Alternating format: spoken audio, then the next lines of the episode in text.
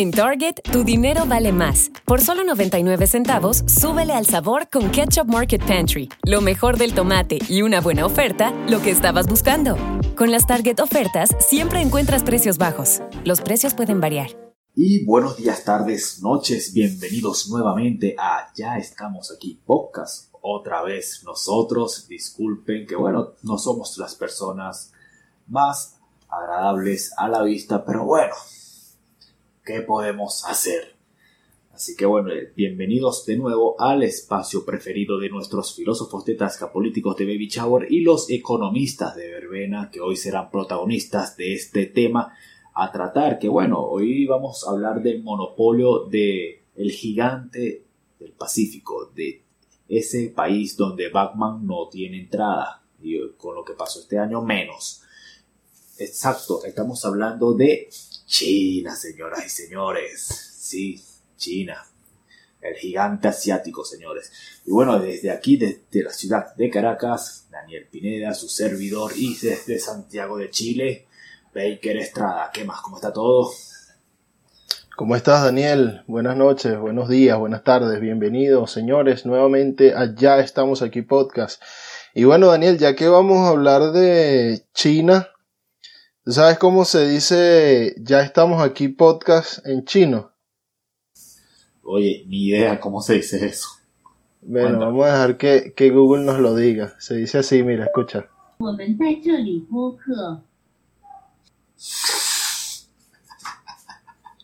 Menos mal fue eso y porque ya iba a decir, bueno, la tuya por si acaso. No, qué va, hermanito. Bueno, es que había que, hay que había que buscarlo porque hay que poner un poco también de ambiente eh, chino por el, el tema que vamos a tratar. Y hoy estaremos conversando un poco sobre el monopolio que tiene China. También hablaremos de su gran historia de éxito, cómo les cambió la vida a los chinos en 30 años, ¿no? Sí, tal cual, cómo pasó de ser un país que dependía netamente de la agricultura y no era el monstruo que, que es actualmente, sino cómo fue esa transformación, cómo uh, qué cambio tuvieron que hacer para que desde la década de los 70, finales de los 70 hasta la actualidad sean lo que son eh, actualmente. Así que bueno, señores, sin más nada que decir, bienvenidos y esto inicia así.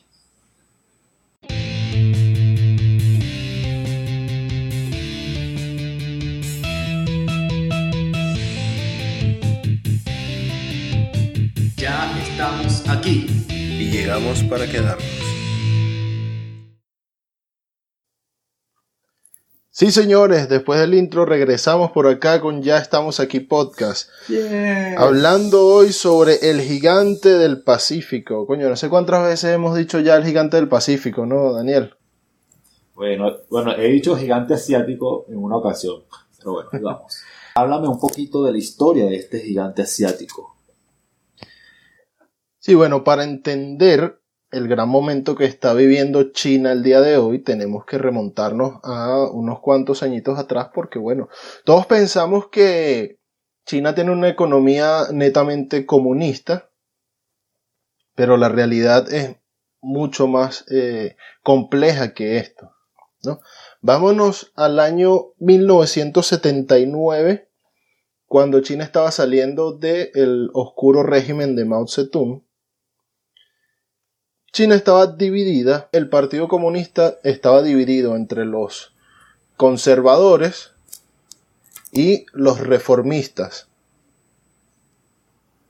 De este grupo de los reformistas se levanta la figura de Deng Xiaoping, que logra llegar al poder y comienza a hacer distintas reformas. Pero no fue todo de la noche a la mañana, porque los comunistas, el Partido Comunista no quería digamos, cambiar nada, ellos querían seguir con su, con su economía, su, su formato centralizado, totalmente colectivizado de la agricultura. Entonces Deng, Xiaoping hizo, aplicó una estrategia que es lo que se puede llamar en la calle como metérselo dobladito. ok, vamos a ver. ¿Y cómo fue eso? Sí. Deng Xiaoping les metió el cambio, pero dobladito. Él empezó poco a poco. Poco a poco. Primero reformó la agricultura. Él creó un sistema de responsabilidad familiar. Recordemos que en la época de Mao, el gobierno era el que tenía el control sobre las viviendas, sobre las granjas, sobre los cultivos, sobre todo. Entonces Mao llegaba y le decía, gente, aquí me van a sembrar tomate este mes. la gente le decía, coño Mao, pero señor Mao, aquí no, no es época de tomate, mejor le sembramos la yuca. Y Mao, no, yo quiero tomate, yo quiero tomate. Entonces los tipos tenían que sembrar tomate porque si no, primero, si no sembraban lo que ellos querían o si no cumplían la cuota mínima de producción que les establecía el gobierno, podían ser encarcelados e incluso podían ser sentenciados a pena de muerte por ser considerados antirrevolucionarios. Algo típico de ese tipo de gobiernos. Exactamente. Deng Xiaoping lo que hizo fue darle la autonomía a las familias. De esta manera, el control sobre las decisiones en cuanto a lo que era cultivo, producción y precios pasó de Estado a las familias que los producían. Igual las familias estaban obligadas a vender una cierta cantidad o, un porcentaje de los cultivos al gobierno, pero el resto ellos podían ir al mercado de coche o al mercado de La Vega aquí en Santiago y venderlo al precio que ellos quisieran. Claro. Eso por allí. Una especie, o sea, había como una especie de libre mercado que estaban haciendo, lo que tengo entendido. Algo así que estaban haciendo, sí. No era todavía el libre mercado, pero sí le dio más autonomía a, los, a, las familias que producían. Claro, eh, a, los pequeños productores. Exactamente. Entonces, esto trajo como consecuencia que la producción aumentara y que los precios de los alimentos cayeran porque había más producción. Claro. ¿Sí? La segunda reforma que hizo el panita Den fue darle autonomía también a las empresas. Las empresas también seguían siendo públicas, administradas por, por, por la burocracia, por los burócratas, pero ya digamos que el gobierno no tenía un control directo sobre la empresa, sino que eran las propias empresas públicas las que podían tomar decisiones, las fábricas podían repartir los, los beneficios entre sus empleados y esto también aumenta la producción. ¿Sí? Y la guinda del pastel fue que abrió al mercado a la, invención, a la inversión extranjera.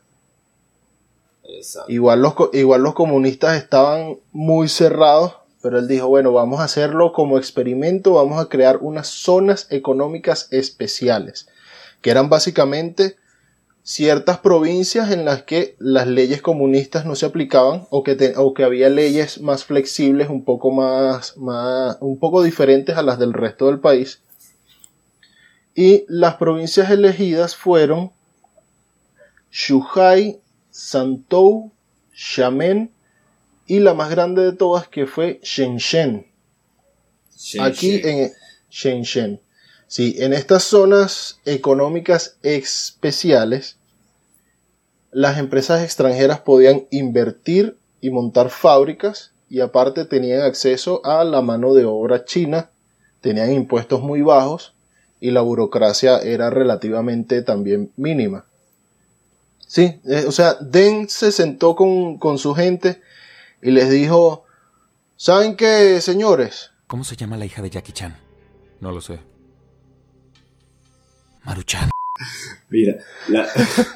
qué chiste tan malo, vale. lo que pasa es que, claro, el chiste es malo, pero ellos allá sabían que era malo, pero tenían que reírse, a juro. Claro, por supuesto. A juro, o sea, como no, hablando, ríase, ríase, ríase. Sí. no, hablando en serio, Deng Xiaoping les dice una frase que es muy famosa, que de hecho se hizo, se hizo famoso por esa frase que no importa si el gato es blanco o es negro, mientras case ratones es un buen gato. Entonces aquí lo que hay es que dejar la ridiculez y buscar la plata. Y la plata está es afuera, señores. Den se sienta a reflexionar y él dice, coño, ¿qué tenemos nosotros? O sea, aquí en China no tenemos plata ni tenemos tecnología. Pero ¿sabes qué sí tenemos? ¿Sabes qué tenían en ese momento para regalar a Daniel? Aparte de chinos. Tenían chinos, señores. Eso era lo que tenían. Tenían chinos como arroz picado. Mano de obra que quería salir del campo, que quería trabajar en, mejores condiciones que las que, las que tenían en el campo. Y por eso las empresas extranjeras llegaron porque tenían mano de obra barata, los salarios que, que, podían pagar, que tenían permitido pagar, eran muy bajos, aparte que los impuestos eran pocos, no tenían aranceles, y eso resultó en una explosión que te tengo por acá. Shenzhen era una pequeña aldea de pescadores de 3 kilómetros cuadrados, y hoy en día es una metrópoli de 2.500 kilómetros cuadrados con 12 millones de habitantes y un Producto Interno Bruto igual al de todo Israel. Estamos hablando que tiene un, tiene un Producto Interno Bruto per cápita de 3 mil Aparte que, bueno, ahora es la cuna de 70 mil empresas tecnológicas entre ellas Huawei y ZTE por nombrar solamente dos. Solamente dos. Claro, porque es cuando tú dices, ok, ¿qué necesitamos nosotros? ¿Qué tenemos? Tenemos primero mano de obra barata, segundo territorio para repartir y territorio para explotar. Entonces, ¿qué hacen ellos? Buscan la manera de que las zonas de agricultura, que es la que ya más explotas, expándelas un poco y también darle cabida primero a esos pequeños este, agricultores que tienes allí, llevarlos para distintas zonas. Segundo, tienes cantidad de personas para emplear y explotar en distintas áreas, áreas que están ahí esperando solamente trabajar y quieren salir del campo. Y si le ofreces eso, más rápido se van a ir y eso es lo que hace que se vean los resultados en entre 20 y 30 años. Claro, que esto no es que, esto no resulta que tú vas ahí y, vas y puedes montar tu puesto de empanada ya si te da la gana, ¿no? Ellos tienen también, digamos, dentro de su economía, ellos combinan eh, elementos capitalistas siempre y cuando concuerden o, o coincidan con su, su política comunista. Y aparte que, bueno, si tú quieres ir a montar tu empresa, tienes que primero comprobar que tu empresa concuerda con el plan quinquenal que ellos tienen, porque ellos hacen cada cinco años hacen un plan eh, económico que les llaman ellos el plan quinquenal. Fue un modelo que sacaron de la Unión Soviética. Y la aparte, de ello. Claro. Y aparte tienes que asociarte con una empresa local o con el mismo gobierno. O sea, tú puedes ir para allá y decirle, mira, Xi Jinping, que es el presidente ahorita, mira, Xi Jinping, mano, yo tengo plata y yo quiero vender arepas aquí. O quiero vender sopa y él te va a decir, él te puede decir, coño hermano, mira, aquí no hay nadie que haga eso, no tienes con quién asociarte y nosotros no estamos interesados en vender arepas ahorita. Pásate en cinco años a ver qué pasa. Y de repente puedes ir a los cinco años y te dice, coño, ¿sabes qué, hermano? aquí acaba de llegar la harina pan. Entonces nosotros estamos pensando en explotar ese mercado. Así que bueno, pase para la oficina, sírvase un cafecito y hablemos de números. ¿Cuántos billetes verdes me trajiste? Importante.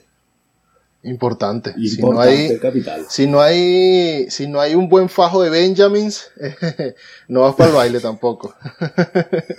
claro. Entonces esa es la historia de cómo China pasó de ser una nación misérrima a ser ahora el gigante del Pacífico. Entonces, en resumen, ¿cuál es la economía que le ha servido a China? ¿Cuál es el formato que le ha servido a China para progresar en 30 años? Ellos lo llaman una economía, un sistema económico mixto, A mí me gusta llamarlo un capitalismo de closet. Sí, porque tiene todos los elementos de, del capitalismo, o sea, la diferencia es que todo está, todo está centralizado en el Estado y ya hay como que, digamos que se mantiene un poquito la naturaleza de ellos de su, de su tendencia izquierdista. claro, es, un capitalista con vestido rojo. Exacto. Sí. eso, de, eso tenemos experiencia. Sí. Y bueno, hablando de experiencias, y vemos entonces cómo ha este, tenido China ciertos monopolios en algunos rubros. Ya sabemos que inició y, su fuerte siempre ha sido, aparte de la cantidad de chinos que hay, este, también la, agricultura, pero sobre todo la minería. ¿Qué ocurre? Que China eh, mantiene actualmente un monopolio en lo que es la minería, sobre todo por la explotación del litio.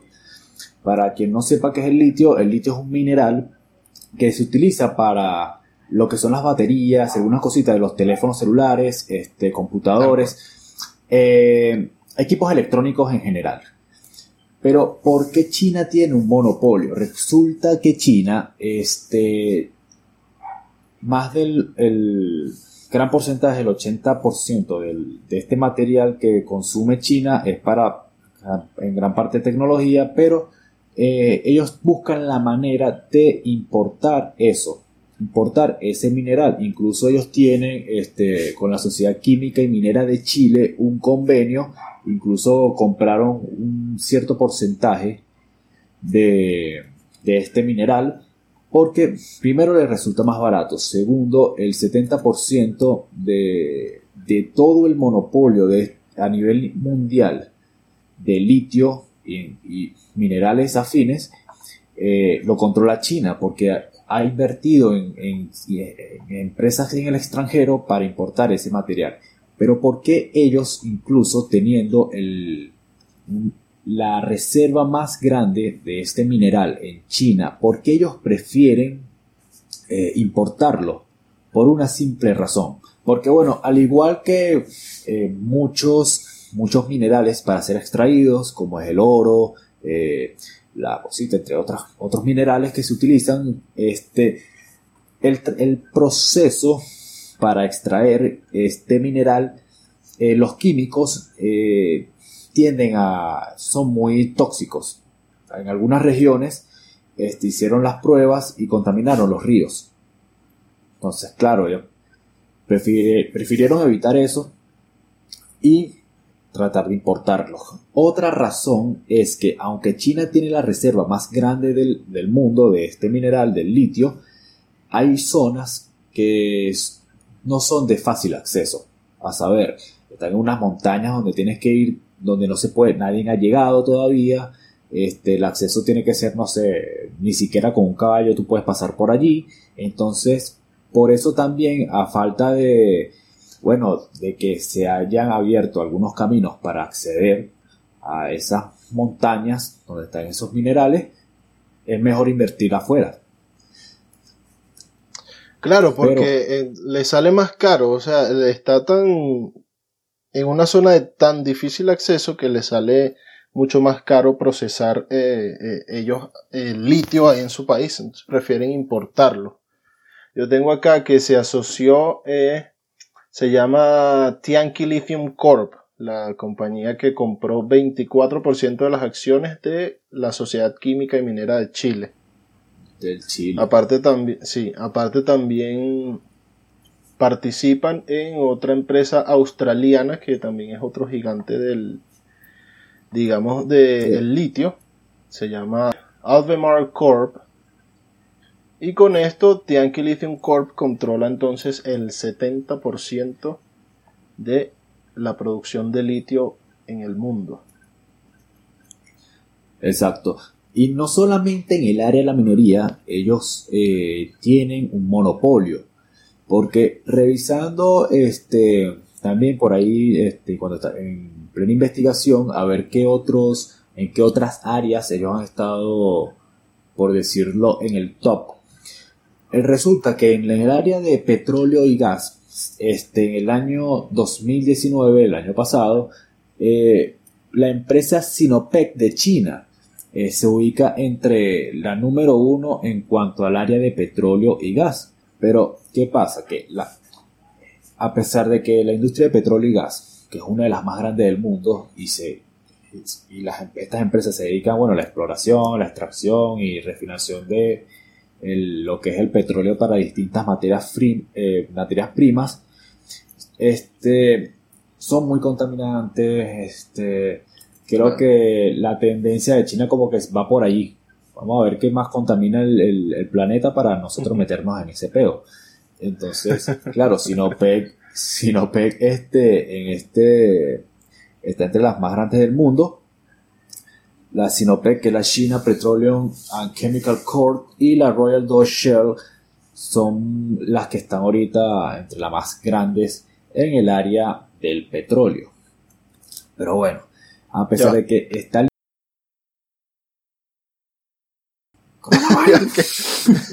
se me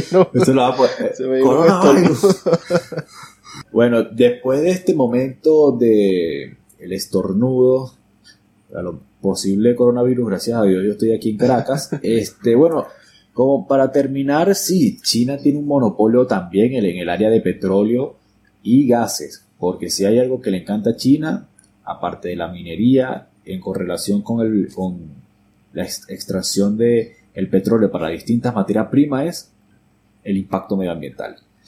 pero ahora, pero bueno, ¿qué le vamos a hacer? Y ahora saltamos y nos vamos al mes de marzo. ¿Qué pasó en el mes de marzo, Baker? Porque resulta que China quiere controlar el mundo como sea. Porque ¿qué resulta? Que junto con la crisis del coronavirus, las acciones de las empresas chinas cayeron, o sea, literalmente se desplomaron. En lo que fue eh, lo que fue noviembre, diciembre, eh, enero, febrero, que hubo mucha crisis. Entonces, aparte, se decía que Xi Jinping ni siquiera tenían suficiente eh, tapabocas, ni siquiera tenían suficiente, digamos, infraestructura para atender a sus propios enfermos.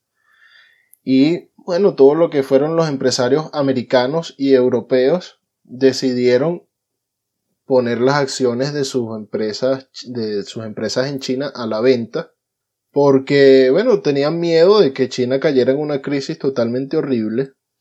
Pero el día 10 de marzo de 2020, cuando todas esas empresas, todas esas acciones cayeron hasta el límite legal, Xi Jinping levantó el teléfono y dijo, Is it just sneakers that sneak into your mind, or is it your kind of creativity from the midsole to your very soul before you unfolds a vision on the XPS? Within the styles and rubber, you're putting one foot in front of the other to create the track and the tread for all the thoughts in your head, turning ideas into action and gaining more traction with the XPS. Get into your universe at Dell.com slash XPS, verified for exceptional experiences with Intel Evo platform. Mira, hermanito Daniel, cómprame todas esas acciones ya. Ya. Claro, que, que no aprovecha esa gallina flaca. Muchacho. Ahora el carajo, en ese, en ese momentico, o sea, él, él apretó un botón, él le dio enter y ganó 20 mil millones. Fácil. Mira, pero, eh, lo que es el mercado, Dios mío literalmente ahora el tipo controla prácticamente toda la industria tecnológica. Claro, porque él tenía sedes de, todas estas empresas tecnológicas que, que hacen teléfonos y computadores en Estados Unidos, en algunas zonas de Europa. Claro, ahora controla toda la industria tecnológica. Que ligado al monopolio que tiene con la industria del litio, el tipo convirtió al coronavirus de ser eh, la peor tragedia sanitaria, quién sabe, en los últimos 50 años, o, desde la gripe española, hacer la, el jaque mate más espectacular de los últimos mil años. Más o menos, porque... Maravillosa jugada. Eh, es que eso, eso, es una vaina que no, yo no me la esperaría ni siquiera de Misión Imposible, que incluso Misión Imposible 3 es un peo más o menos así, solamente que tenían a Tom Cruise que resolvió el peo. Pero es así, o sea, ¿qué hago yo? Enfermo a la gente. Fin, una gripecita.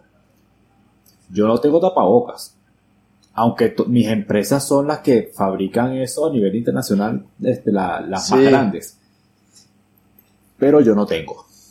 No tengo ni siquiera cómo resolver en mi país. Yo, eh, un americano que compró acciones en alguna de esas empresas, yo digo, esas acciones están bajando, yo voy a salir, salir, salir de eso porque no me conviene. Vamos a venderla. Aprovechar ahorita las acciones a nivel internacional bajan, yo, Xi Jinping, compro. Listo, me quedo con eso. Y ahora con el tema de que la tendencia de Xi Jinping, a diferencia de sus antecesores, es que él sí es, eh, ¿cómo decirlo? Él es comunista y al 100%, él es de que todo lo Claro, él es centralista. Así que, él es centralista. Así que esta jugada incluso le cayó pero como anillo al dedo. Claro, hermano, es que el tipo se hizo toda la plata del mundo. Que claro, que ahora hay que ver qué va a hacer con esa plata, porque ahora con la, con la ciudad que quiere construir, que todo va a ser controlado por el Estado, eh, bueno, vamos a ver qué sale. Sí, que bueno, este, vamos a, ahorita, ahorita, que nombraste eso del megaproyecto este de China, que eh, estuve más o menos leyendo, eso es algo que él tiene ahorita planificado. A saber, este, sus antecesores ya tenían en mente hacer como que distintas ciudades enormes, grandes, grandes metrópolis, para mudar los que eran las zonas de agricultura a bueno, a que vayan a ciudades que estén mejor en cuanto a la, arquitectura, que estén rodeados de bueno, ciudades modernas para darle eh, mayor calidad de vida. ¿Qué ocurre? Que esto ha sido un arma de doble filo durante mucho tiempo porque esto ha sido que traiga como consecuencia las famosas ciudades fantasmas. Sí.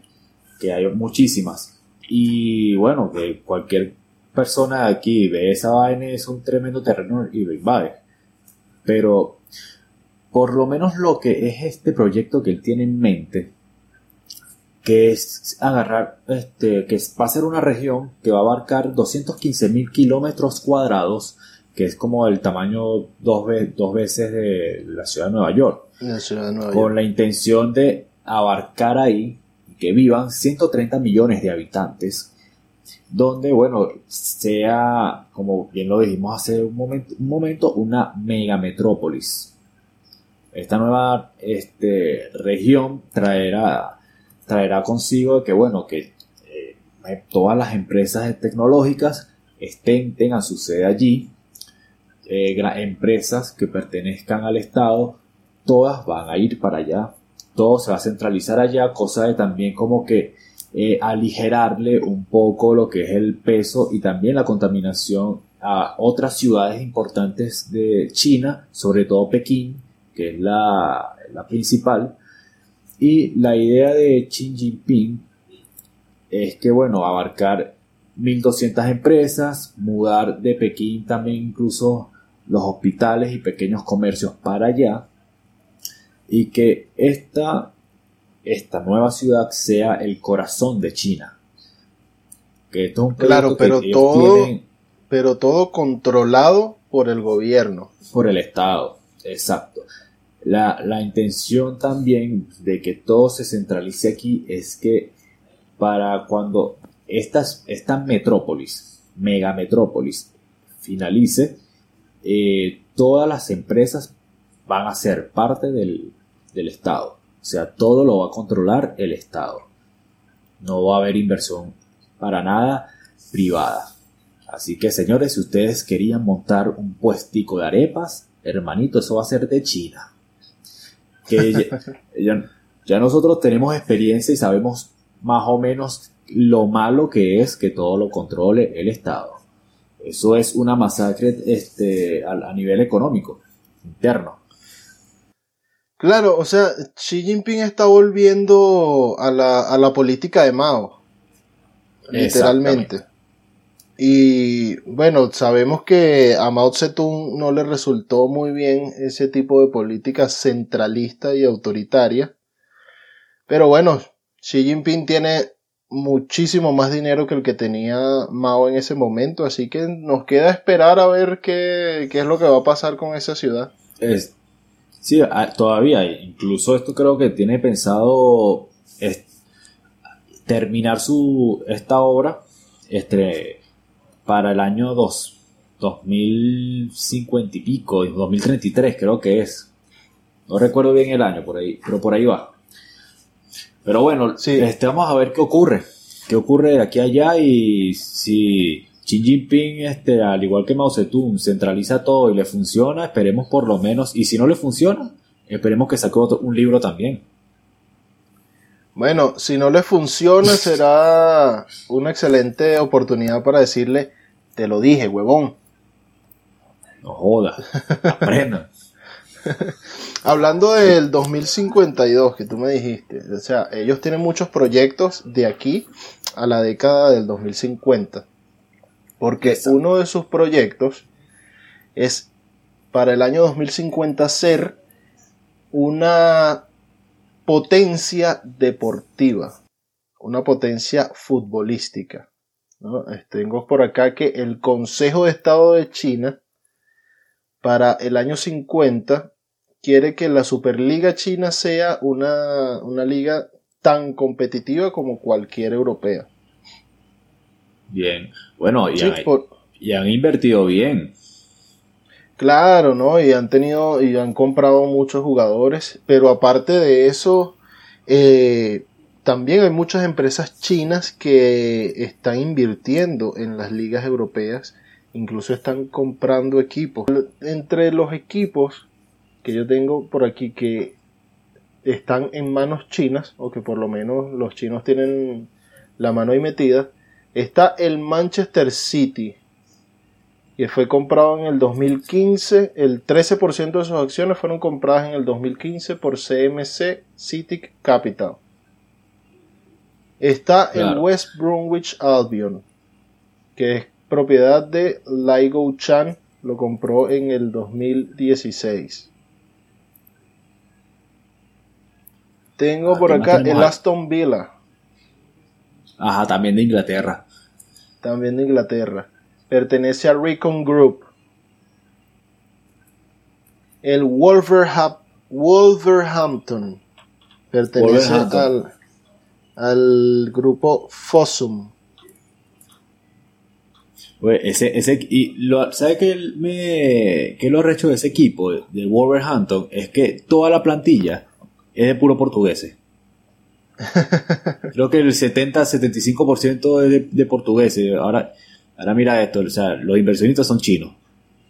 Los inversionistas son chinos, tal cual. Y los jugadores todos portugueses, pero bueno, son cosas. Mira, está el OGC Niza, que el 80% de sus acciones pertenece a New City Capital, que también hay unos americanos allí metiendo plata. Eh, si nos vamos a Francia, los franceses tampoco se salvan. El FC Sochaux-Montbéliard pertenece a la empresa Ledus. Y también hay otro equipo que se llama Auxerre, que pertenece el 60% a ORG Packaging. Sí. Y por último, por acá de los que yo investigué, me sale el Inter de Milán. El 70% de sus acciones pertenecen a el grupo Sonning. Claro que a mí lo que me da risa del Inter de Milán, yo que bueno, lo que pasa es que yo sigo un poquito del fútbol italiano, es que el presidente tiene como 29 años. Cabe destacar 29 que eh, años. Sí, incluso el, este chamo, este, que es contemporáneo con nosotros, es un millennial. Él se convirtió en el primer presidente, el presidente más joven en tener un, equipo en la liga, en la, en la Serie A. O sea, rompió un récord. O sea, se llama Stephen Shang, que bueno, quien es este el, el presidente del, del, Inter, el encargado elegido por la junta directiva. Así que bueno, señores, este, si ustedes están en China, tienen 27 años y ustedes no tienen ni siquiera un equipo de fútbol sala, hermanito, usted fracasó en la vida. Así que ya saben, muévanse, pónganse a estudiar. Sí, si no terminen siendo, haciendo pocas como nosotros. Sí, claro, me pico, carajo, yo tengo 26 años, o sea, yo soy un fracasado delante del tipo ese. Sí, ese, ese chamo, yo tengo 27 y mira. Qué bola. no, bueno, no tenemos, no tenemos ni una, ni una mesita de, de esta de, de futsal. ni, de, ni, ni de dominó. No, de chico. Bueno, ahora hay algo curioso porque este, vámonos con los vecinos de ellos, el AC Milan. El AC Milan eh, en un momento este, fue adquirido también por, por unos chinos. Unos chinos compraron la, lo que es parte de las acciones a Berlusconi. Eh, compraron el Milan por 740 millones. Fue este. es una empresa que en, cierta parte es eh, del Estado chino. Y este la compró fue el, accionista fue Lee Jong-hong. ¿Qué ocurre? Cuando ellos compran el, el Milan en el 2017. Luego, ¿qué pasa? Que ellos tuvieron algunas deudas acumuladas y estos empresarios chinos eh, terminaron dejando la deuda todavía de 30 y pico millones, 34 millones de euros, como que fue. Y eso también trajo como consecuencia que el Fireplay play financiero le montara el ojo. Claro. Al, al estos empresarios chinos, al no eh, salir de esa deuda, el Milan vuelve a ser vendido y esta vez lo compra una empresa americana. Eh, quien actualmente es este son los dueños del Milan es la Elliott Management Corporation que compraron el 99,93% del Milan al inversionista chino. Y bueno, tienen como, este, dejaron de presidente de honorífico eh, únicamente a, a Berlusconi. Pero en conclusión, para el año 2050, China va a ser, van a ser los dueños del mundo. Sí, bueno, eh, digamos que teóricamente, o sea, según para, e, para ellos, eso es lo que tienen pensado hacer. Probablemente ellos quieren dominar el mundo. Xi Jinping, Winnie Pooh, como quieran decirle. Mucha gente dice que se parece a Winnie Pooh. Pero, o sea, date de cuenta el, lo que es el, la planificación y la organización de, China, que ellos se, se proyectan a, largo plazo, o sea, de 30 a 20 años. o sea, Xi Jinping le puede pasar, Dios no lo quiera, una, algo ahorita pero ese proyecto va a seguir. Claro. Igual, lo de la Superliga China, o sea, este, este ministro del deporte, capaz y en el 2050 no va a estar vivo para ver eso, pero de que se logra, se logra. Pero claro, dejó el legado, pero es que eso habla mucho de la idiosincrasia y de la propia cultura china. Mira, yo recuerdo una vez, yo tuve la oportunidad de trabajar como traductor para un grupo en un, en un, en un tour por, por, la ciudad de Santiago. Ellos eran unos eh, ecuatorianos, pero habían sido invitados por una empresa china y obviamente la, la, persona que estaba con ellos era una china, entonces yo les traducía, yo hablaba en inglés con la china y les traducía al español a los ecuatorianos. Entonces en un momento dado nos, nos pusimos a conversar con, con la china y el otro señor y ella nos dice que ella envidiaba mucho o admiraba mucho de los de los latinos, de nosotros los latinos, ese, esa alegría por la vida, que la gente siempre quiere festejar, que, que, que, hay mucho, mucho esa alegría, las ganas de disfrutar y las ganas de comerse el mundo.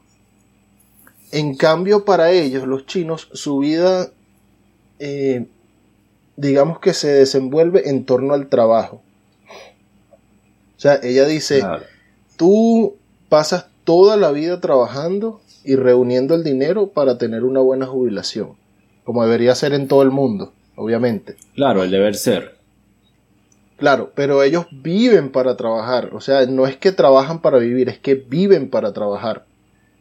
Entonces yo le pregunto, claro, pero me imagino que ya una vez que estás retirado, que estás jubilado, todo lo demás, puedes dedicarte a conocer el mundo, a viajar, a disfrutar. Y ella me dice, no, no, los padres trabajan toda la vida para tener una buena jubilación y haciendo un colchón para que a su hijo no le falte nada en un futuro y ese hijo va a ir repitiendo la cadena.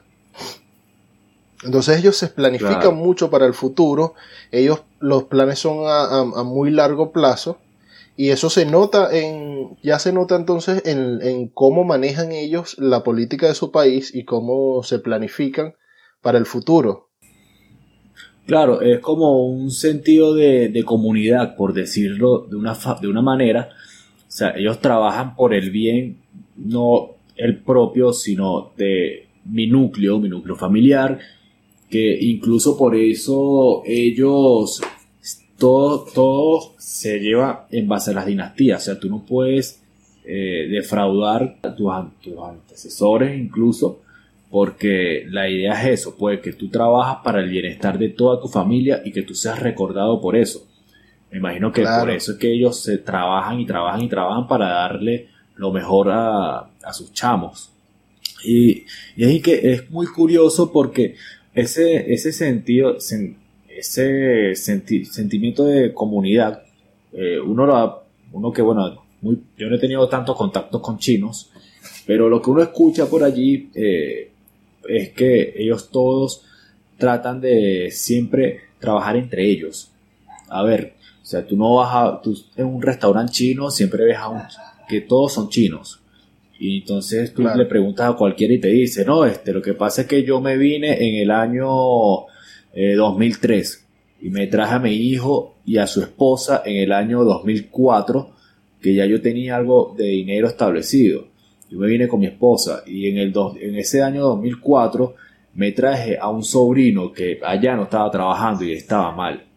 Y ahí empiezan. Incluso yo tengo una tía que compró un hace años compró su, departamento y en esa casa se lo compró unos chinos. Y ahí vivían, eh, según lo que ella nos comentó a nosotros, 14 chinos. Imagínate. o sea, ahí cuando tú dices, ok, pero ya 14 chinos, en serio, claro, lo que pasa es que después es que uno le comentan a uno, lo que pasa es que ellos se viene un grupito primero y después empiezan a traérselos a todos, porque ellos son así, ellos son muy unidos en eso, pues. Y eso habla muy bien este, de, su, de su idiosincrasia, de, su, de la cultura de ellos, que no solamente es rica porque este, tiene una arquitectura bellísima, tiene la gran muralla, tiene una historia increíble, este, o grandes actores como Jet Li, Jackie Chan, eh, Mushu, Ah, no, ese no aplica. El gran, pero el gran Bruce Lee. ese es Eddie Murphy. Bruce Lee. Sabes que incluso estos actores llevaron eh, parte de su cultura a la gran pantalla. Que, y eso habla muy bien de China en general. O sea, la calidad de personas que ellos son. Este, por cómo son entre ellos y entre su familia. Y a nivel. Eso lo han llevado a, también al, a nivel político y económico. Claro. Que es. Claro. Si funciona o no funciona, eso, es otro tema, pero bueno.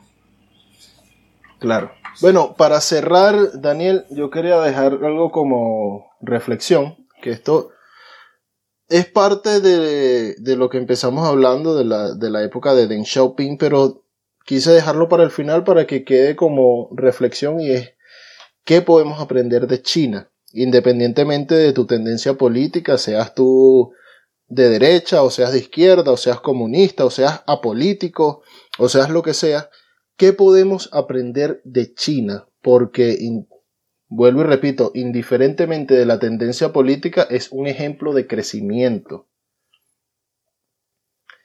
¿Y por qué funciona todo, todas estas medidas que toma Deng Xiaoping? porque esto no fue una idea del gobierno, no fue una idea de él propiamente.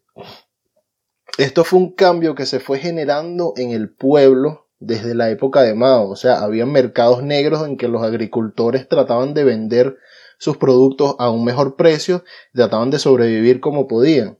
Cuando llega Deng Xiaoping, que, que hay, digamos, inestabilidad en el gobierno, los trabajadores siguen vendiendo, siguen, eh, digamos, tomando el control de sus cosechas, se comienzan a, comienza a haber mucho cambio en la estructura. Y entonces Deng Xiaoping se da cuenta, aunque hubo mucha represión y todo, y trataron de cambiarlo, pero él se dio cuenta que era un sistema que funcionaba y decide aplicarlo. O sea, Deng Xiaoping es como ese, ese niño del salón. Cuando, ¿sabes? Cuando el profesor hace una pregunta, como, no sé, ¿por qué las plantas tienen las hojas verdes? Y siempre hay un niño que es tímido, que sabe la respuesta y lo dice calladito así, dice, no, por la clorofila. Y de repente hay una sabandija que lo escucha y dice la respuesta en voz alta. Por la clorofila, profesor. Excelente, Jaimito. 20 puntos y eximía la materia. E, eso fue lo que hizo. Eso fue lo que hizo Deng Xiaoping. Él vio el cambio que había en el pueblo y decidió aplicarlo y, maximizarlo. Entonces, ¿cuál es la, el aprendizaje en, en este tema? Es que el cambio no lo hace el político, el cambio lo hace el pueblo. Así de simple. O sea, el, tú no tienes que esperar que lo que tú quieres, si tú quieres un cambio, tú no tienes que esperar que lo haga el vecino, que lo haga tu jefe, mucho menos que lo haga un político. Hay que trabajar, señores. Si tú quieres cambiar, tienes que trabajar y demostrar que lo que tú estás haciendo funciona. Hay que tomar responsabilidad. Así, hermanito. Claro, porque si hay algo que nos ha enseñado este tema del día de hoy, es que en 30 años tú puedes tener una mega metrópolis, pero todo eso viene con trabajo, trabajo y trabajo. Y, no, y trabajo. trabajo en serio, no es que te vas a quedar esperando a que un político jefe o un vecino te entregue algo para que tú digas, ay, qué chévere, me cae bien. No, hermanito, hay que trabajar. Por... Y, y creo que, bueno, no importa la tendencia política, el trabajo es el que te da el verdadero beneficio para tu calidad de vida. Exactamente, como dice, eh, decimos en Venezuela, estamos en los tiempos de Gómez. El que no trabaja no come no come. Así mismo. bueno, damas y caballeros, recordarles que estamos en Instagram como arroba ya estamos aquí podcast, en Twitter Daniel M. Pineda y BC Estrada.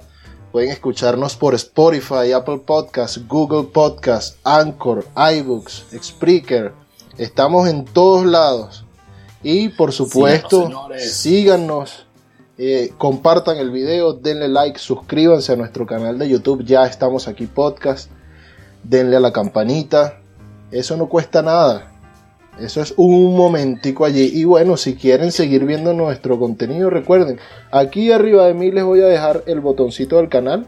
Y por allá debajo de Daniel van a tener eh, un próximo video de nuestro canal para que sigan, sigan escuchándonos y sigan escuchando este programa que se llama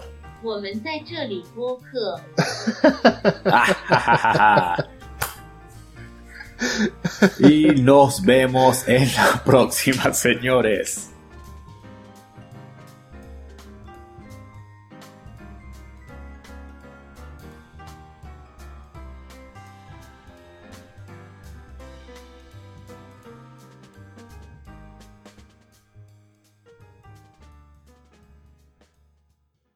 En Target, tu dinero vale más. Por solo 99 centavos, súbele al sabor con Ketchup Market Pantry. Lo mejor del tomate y una buena oferta, lo que estabas buscando.